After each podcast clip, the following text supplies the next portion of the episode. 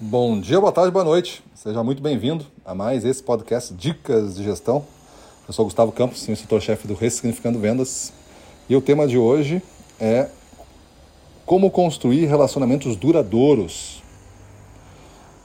Relacionamentos duradouros em, em relações comerciais, você pode entender aquele que excede o tempo médio que você tem de atendimento a clientes. Essa é uma fórmula boa e pouco utilizada. Não é dita, não, é, não, não vi em outro lugar. Essa fórmula nós usamos aqui no Ressignificando Vendas. É assim. O que é um cliente que é fidelizado, um cliente que tem um relacionamento duradouro com a gente? Como é que a gente pode ter um parâmetro? Vamos dizer que você venda é, carro. O cara compra um carro a cada cinco anos. E aí ele, ele é um cliente comprou um carro com você, depois nunca mais comprou. Ele é um cliente duradouro, é um cliente tem um relacionamento duradouro. Ou então ele comprou um carro com você, depois de 20 anos ele voltou a comprar com você. Mas antes ele comprou outros carros. Ele é um cliente com relacionamento duradouro porque voltou. Qual o seu critério? Né? Você vende para uma, para uma loja, por exemplo, e essa loja você vende há dois anos para ele, todo mês. É um cliente com relacionamento duradouro ou não? Aí tem uma outra loja que você vende há cinco anos. Tem uma outra loja que você vende há seis meses. É de um relacionamento duradouro ou não? Tudo vai depender dessa equação que eu vou mostrar para vocês. Você tem que pegar e ver qual é o tempo médio de relacionamento que você tem hoje na carteira mantendo. Vamos dizer que você tenha 100 clientes. E esses 100 clientes, cada um tem o seu tempo. Uns estão há seis meses, outros estão há seis anos, outros estão há 15 anos. Então você vai fazer essa média. Vamos dizer que essa média deu cinco anos a média dos 100 clientes. Esses cinco anos de relacionamento é o seu tempo e tudo que estiver acima é o seu tempo médio, né? E tudo que estiver acima disso é considerado para nós aqui do Ressignificando Vendas um relacionamento duradouro. Os outros eles estão chegando na média.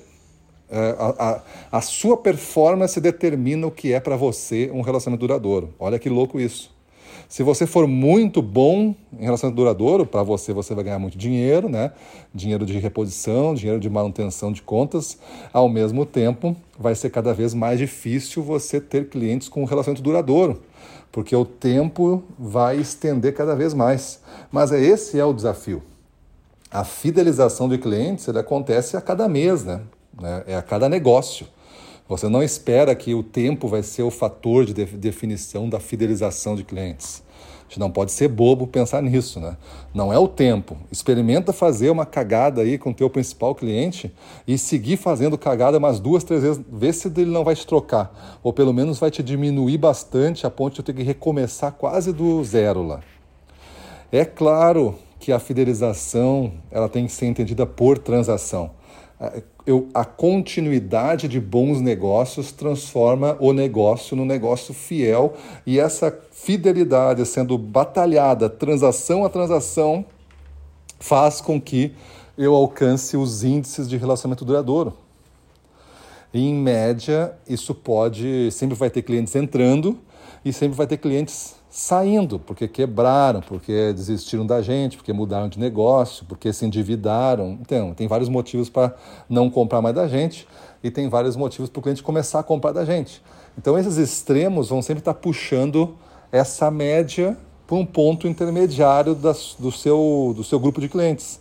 E tudo que tiver acima é um relacionamento duradouro. E aí dá para fazer gestão de performance, gestão de de atividades e ensinar a nossa equipe, estou falando aqui para gestores agora, né? ensinar a nossa equipe a cuidar da fidelidade transação por transação. Esses conceitos que eu falei são muito importantes. Beleza? Então é isso aí. Dica de hoje valiosa, valiosa. Você tem que ouvir e entender. Passe para a sua equipe isso e faça um trabalho com eles. E depois você fatia os primeiros, os primeiros 25% de clientes nesse relacionamento no tempo, né? É, depois os outros segundo é o segundo é, terço aqui do, do negócio, né? É o segundo quartil aqui do, do negócio. Então é o você vai fazer os dos 26 aos 50% agora. Depois dos 51 a 75, depois dos 75 ao 100. Então você vai ter o teu 100% de clientes sabendo que a média é tal e você vai fazer estratégias por grupo. Os, os 25% abaixo da média que eu tenho, depois os primeiros 25% abaixo da média, depois os, os primeiros 25% acima dessa média e os segundos 25% acima dessa média. Uma ideia de dividir, pelo menos em, em tentativa, em quatro grupos, assim, né? Os que estão recém passando da média é uma estratégia de ação. Os que já estão muito acima da média é outra estratégia de ação. E você pode pensar estratégias por esses grupos de clientes. É evidente que talvez tenha um grupo aí, né, que tenha é, um, uma parte desses, desses quartis aí que tenha mais é, clientes, essas partes que eu estou dividindo, né? Pode não ser exato, assim, né? Em número de clientes não vai dar certo a conta, mas tu tem que fazer uns cortes, né? Essa aqui é a média, menos é, a metade dela e depois chegando a zero. E essa aqui é a média, então mais a metade e depois mais um outro tanto. E aí você vai ter um espectro aí para fazer uma análise por grupo de clientes. E aí os caras que estão entrando são muito sensíveis, a gente não é muito forte, é uma estratégia. Os caras que já são grandes com nós e nós já somos grandes com eles, é outra estratégia. Você tem que se manter como líder, tem que se manter como grande lá, é uma outra autoridade, é um outro jeito de atender, é um outro nível de serviço. Então você vai fazendo esse trabalho e faz a mágica acontecer. Beleza? Então é isso aí.